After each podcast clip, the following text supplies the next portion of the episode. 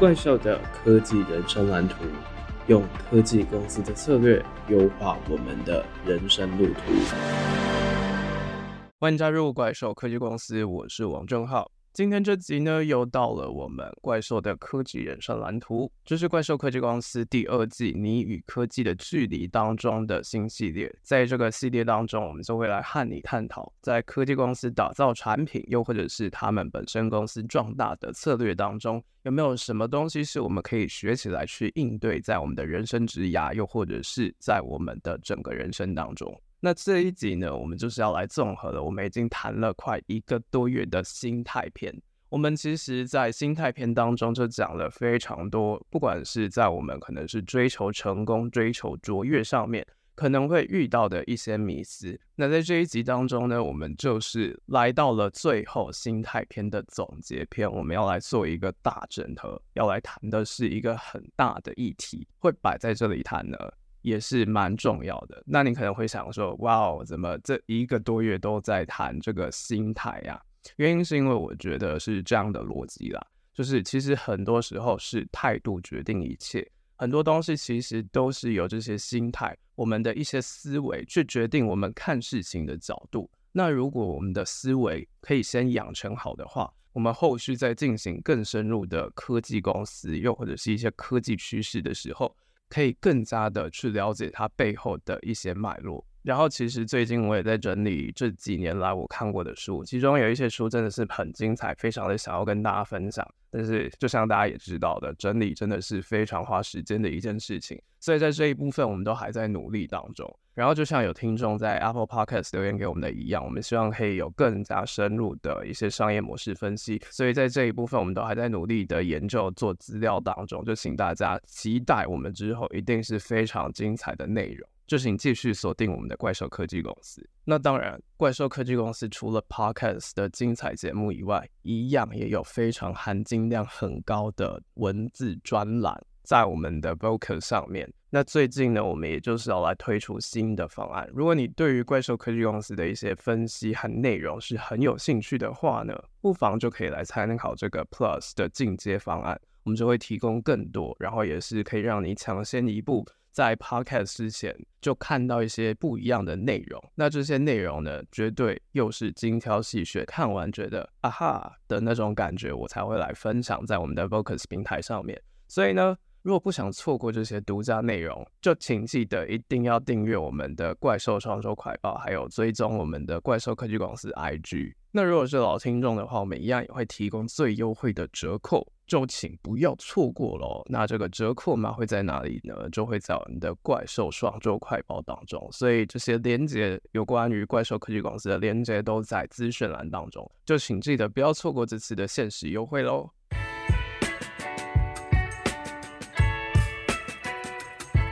那回到我们这集的主题上面来，我们要探讨的是一个整合性的概念，就是如果你有追踪怪兽科技公司的 IG，就会发现我们相当强调的三个层面，就是科技、时事以及人生。那在这个单元呢，我们要来探讨的就是从一些科技业的内容当中去探讨人生的意义。那这个人生的意义其实又非常的大嘛，所以我们不会像是比较心灵层面的，可能探讨说，哦，这个比尔盖茨非常的会做冥想啊，然后贾伯斯又非常的在做那些禅学。我们这集呢，比较不是 focus 在这些心灵上面的内容，我们要来探讨的其实是跟我们生活非常息息相关的，包含像是做决策，然后还有什么时候要坚持，什么时候要放弃这一类的议题。那其实有收听过我们第一集的老听众，应该有听过我们在讲 Amazon 的时候，其实就有提过贝佐斯的遗憾最小化框架。这个框架本身又怎么样可以落实到我们的人生上面来呢？如果你还不知道什么是遗憾最小化框架，没有关系，我们在这一集一样也是会来简单的帮大家回顾一下。那如果你想要知道更深入的资讯，就不要忘了往回继续收听我们之前的节目。所以在这集当中，我们就要来整合科技公司以及人生的关系，还有去运用贝佐斯的这个遗憾最小化框架，去设想我们人生当中的一些重大抉择。那我们之前有提过科技巨头的发展以及他们的管理策略，然后还有介绍过各种现在的一些科技趋势。那其中怪兽科技公司想要强调的就是把这些东西用到我们的人身上面嘛。像是其实我们就可以观察到，这些企业为了在不断变动的时代上存活下来，他们就会持续的去评估，然后修正他们的商业模式。那换到我们的人生，其实也是这样子的概念。因应这些环境的变动，我们其实也是要去调整我们个人的商业模式图。那商业模式图又是什么？这个感觉又非常的牵扯到商业。那这个概念呢，其实就要去想了。就如同我们之前非常强调的概念，商业这件事情，其实是我们如果要发展技术，要持续的长远走下去，又或者是说我们的任何一个东西，我们必须要往下永久长期的经营的话，这个商业模式的长期与否，就会决定我们是不是可以长远持续的走下去。那换到我们个人的商业模式图的概念，其实就是必须要去评估说，我们这个人的价值在哪里，我们可以提供什么样的东西，那提供的这些东西，它的一些商业模式又有哪些拼图，哪些板块是我们可以打造起来？这个的总称呢，其实就是商业模式图。举一个简单例子，我们之前就有提过，苹果这间公司，它其实是从硬体起家的。它一开始打造了苹果一号，还没有做到商业化。那到苹果二号的时候，就渐渐的开始规模化了起来。但是后面呢，又遇到了各种像是 IBM 啊。微软的 Windows 系统是苹果的这种高阶路线，相较于这些规模化、比较亲民、比较价格低廉的这些系统，就处于一种比较劣势的地位。到后来，贾伯斯被解雇，这些后来的执行长一开始采取的策略，其实就是像 PC 一样，想要用非常复杂的方式去呈现。但是后来贾伯斯回来之后，他反而会觉得是说，这样的商业模式是有问题的，因为连他都不清楚到底苹果有哪些产品线。那换到消费者的角度来讲，他们又怎么样可以知道呢？所以他后来就大砍产品线嘛，就变成了二乘二矩阵，就只有四个产品这样子的定位。这其实就是商业模式的一种转变。那到后来的库克时代，其实又在经历了变化。因为现在是一个硬体卖不动的时代，所以开始他们打造的就是透过软体、透过服务的方式，像是有 iCloud、Apple Music 这些东西，去加强修正它的商业模式。所以我们就可以得到一个结论，就是说，其实这些企业它面对的就是这样子不断变动的时局，因为有各种不一样的新应用的诞生，那科技趋势也是一直都不断的演进。那我们的人生也是这样子动态变化的过程，所以这样的商业模式呢，当然也就要跟着我们自己的变化就进行调整。我们就可以想象一下，如果我们要把自己当成是一家可以永续经营的企业，其实我们就必须要去同时顾好有形以及无形的支出。那这什么意思呢？有形的支出非常的简单，就是我们可以看到的这些花费是什么样的东西。那无形的呢，其实比较直射的，就是在于我们的身心灵平衡。那对于我们来说，这些有形的金钱成本是非常容易记录的，因为我们只要会记账，然后我们有一些财务的观念，就可以去知道我们到底支出的金额大概是多少。但是呢，这些精神成本是无形的，偏偏它其实是更需要被考量到的，因为我们人并不是机器人，我们一定。如果没有控制好我们的身心平衡的话，在这一点无形的平衡就会被打乱，然后我们就会变成是让我们的身心灵处在一个超支的状态。所以，我们绝对不可以让我们的身心灵在这样子超支的边缘状态，不然我们就会整个爆掉。那爆掉的话呢，就会需要花更多的力气，才会让我们回到一个平衡的位置上面。那另外，科技业其实有一些思考方式可以帮助我们的人生做出改变。像在这一集呢，其实我们也是要帮后面继续铺梗。我们这里先简单用 Amazon 创办人贝佐斯的遗憾最小化框架去思考。那遗憾最小化框架，简单来说就是，只要我们想一件事情。如果我们自己活到八十岁的时候，回过头来看现在的自己，会不会觉得我们其实有些事情是没去做？那这个没去做的事情，又或者是我们做了某件事之后觉得后悔的事情，我们会不会有这样子的状态呢？就是开始后悔，哎呦，为什么我当初没有做这些事情？又或者是，其实我们有时候会陷入一个状态，就是我们要进行风险评估，去评估说到底该不该去执行。但是其实我们可能是会后悔的呢。那贝佐斯运用的这个遗憾最小化框架，其实就是一种思考方式。他就会透过这样子的方式，就是去看说自己到了八十岁，回头看现在，他会不会后悔呢？就透过这样子的方式，如果会后悔的话，那就去做。然后就借此去做出人生的各种重大决策，所以套用这个方法到我们的人生上面来，其实我们就可以想想看，当我们在面临一个选择的时候，我们就可以想象自己到了八十岁，回头看现在的自己，又或者还有一个贾伯斯会用的方式嘛，就是如果今天是你的最后一天的话，就可以问自己，你会不会后悔自己没有去做某些事情？又或者后悔做了某些事情呢？这样子的评估，其实相较于我们可能是那种在思考说沉没成本啊、机会成本这样子的方式，可以帮助我们做出更明智的抉择。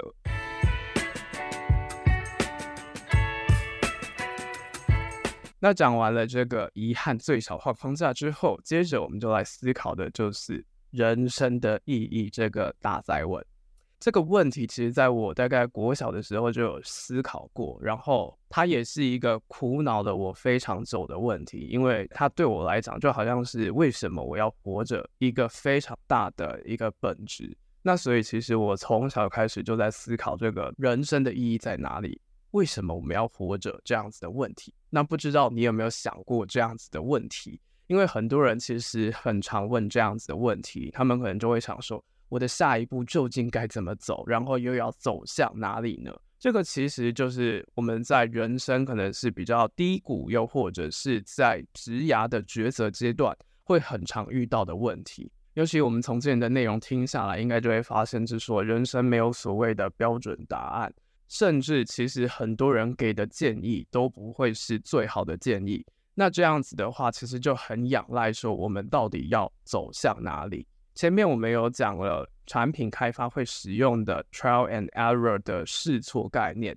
但是就会发现另外一件事情，就是说我们不可能有这么多的时间去试这些东西。那到底我们该如何去做出抉择呢？又或者是说以后到底该做什么样的事情呢？其实就会有很多人被这样子的问题困住。那其实换个角度来想，我们就可以得到一个思考方式，就是。与其问我之后想要做什么样的事情，其实我们不如可以换个方式问说，在人生走向终点的时候，我希望自己成为什么样的人？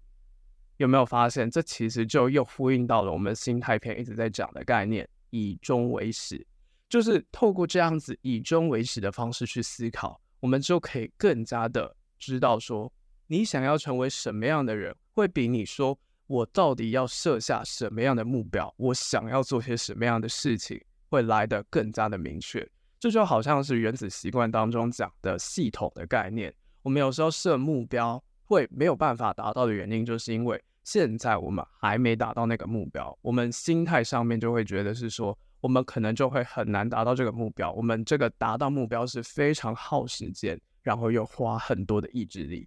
这样的想法，相较于另外一种。就是透过系统的方式，这个系统就是你要怎么样去达到它，其实就是你自己本身，你是什么样的人，然后你想要做些什么样的东西，透过这样的内在驱动力去帮助自己去盘点，说自己到底有哪些东西，那我们又要怎么样用自己拥有的这些资源去打造出心中想要的愿景，进而成为自己期待看到的改变。那这些改变呢，其实都是随着我们开始透过以终为始的方式去思考，很快就会直接反映在我们每天的行为当中。所以，其实回过头来看这样子的问题，人生的意义到底是什么呢？它本身其实就算是一个伪命题，因为不要问人生有什么样的意义，其实我们才是被生命质问的那个人。我们要问的是自己可以替我们的生命带来什么样的意义？其实这个答案就很老套，每个人都是不一样的。你要花时间静下来和自己去对话，然后去正视自己内在的渴望是什么。你到底想要成为什么样的人？是靠着你自己去主动定义人生的意义到底是什么的。那从得到了这个意义是什么，我们就可以再去思考。到底我们可以做些什么样的事情去改变我们重视的事情呢？现在社会上面可能有一些什么样的现象是你非常 care，然后你也想要做出改变，让它更好的呢？思考这个问题，去找到可以让自己充满生命力的事情，去动手做。其实你就是这个世界最需要的人。那换个角度来说，其实我们要去认识自己最主要的目标，就是要让我们的人生目标和我们的职涯抱负是更加一致的。就透过认识自己，去找出基于我们这样子核心兴趣啊，又或者是一些共同的特质，尤其是我们喜欢用擅长去做的事情，才是我们真的可以做久的事情。而且，其实所谓的认识自己和探索自我，它并不是一个非常自我中心的事情。反而它是一件非常必要的事情，它是为了要发现做什么样的事情让我们感觉有活力，我们可以继续持久，然后有动力继续把它做下去，那就可以让我们借着这样子的内在驱动力，当我们在做这件事情的时候，也就正好成为了这个世界需要的人。也就是说，如果我们正在追求自己的人生目标，还有职涯抱负，其实我们首要去做的一样。还是回归到跨领域的学习当中，一样也是要去了解说这个社会需求，还有你自己的兴趣跟擅长的事物是不是有关联性的。那在试了这么多的领域当中，有了经验之后，再把这些认识到的东西去应用到我们的职涯规划当中，去找到什么样的领域是更适合我们的，然后再透过持续的学习和成长，让自己可以更加的看清楚这个社会，然后认识这个世界。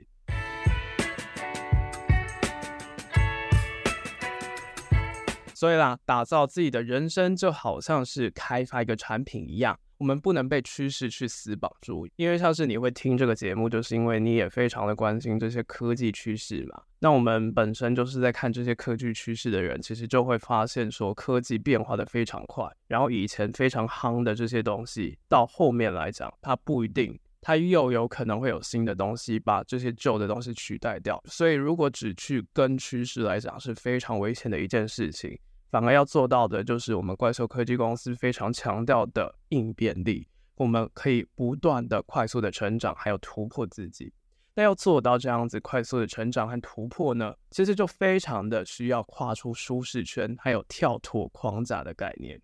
那这个跳脱框架呢，其实也是非常的有趣。其实我们通常都是在框架之中经历了我们的学生时代，那到后面呢，就会有非常多人说。你必须要跳脱既有的框架，你必须要走出去看。但是回归到后续，又会发现另外一件事情，就是说我们始终好像只是在跳脱一个框架到另外一个框架。所以其实这一段过程也是很有趣，就是我们好像还是即使跳脱的框架，好像还是在另外一个框架。那我们要做的就是努力的结构，然后再去创造新的框架。那要做到这一点呢，就是要踏出舒适圈。那这个踏出舒适圈，并不是为了要刻意让自己不舒服，因为你也不想要自虐嘛。如果你只是强迫自己踏出去的话，其实又回到我们刚刚讲的，你的心灵是不会平衡，而且这个是不会做久的。那你要跳脱舒适圈，其实是为了潜在的可能性，就是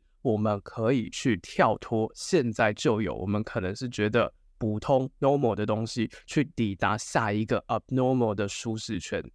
这个其实才是踏出舒适圈的原因，因为下一个阶段的我们有可能会更舒服，去成为一个更好的自己。那要怎么样做到踏出舒适圈呢？其实就跟打造习惯一样，势必就是先有一些你习惯的东西，再去结合到可能稍微有一些难度，就有点像是在打 game 一样。游戏在设计的时候，其实它都是比你前面打的那一关再设计多一点点的难度。那你打完这一关之后，你要换到下一关，它又会再提升一点点的难度。透过这样子的方式去让自己持续的跳脱，我们就可以透过这样子的过程，一只脚踏在原本的舒适圈里面，去借助我们原本舒适圈的优势，然后再把另外一只脚踏到不舒适的环境当中，因为这个不舒适的环境，其实我们也是不太熟悉，它可能就是一些我们可能连人脉啊、连资源都没有的环境，所以我们就可以透过去借助原本我们可能是已经先累积到的一些资源，再去让我们可以在下一个阶段当中去学习建立新的优势。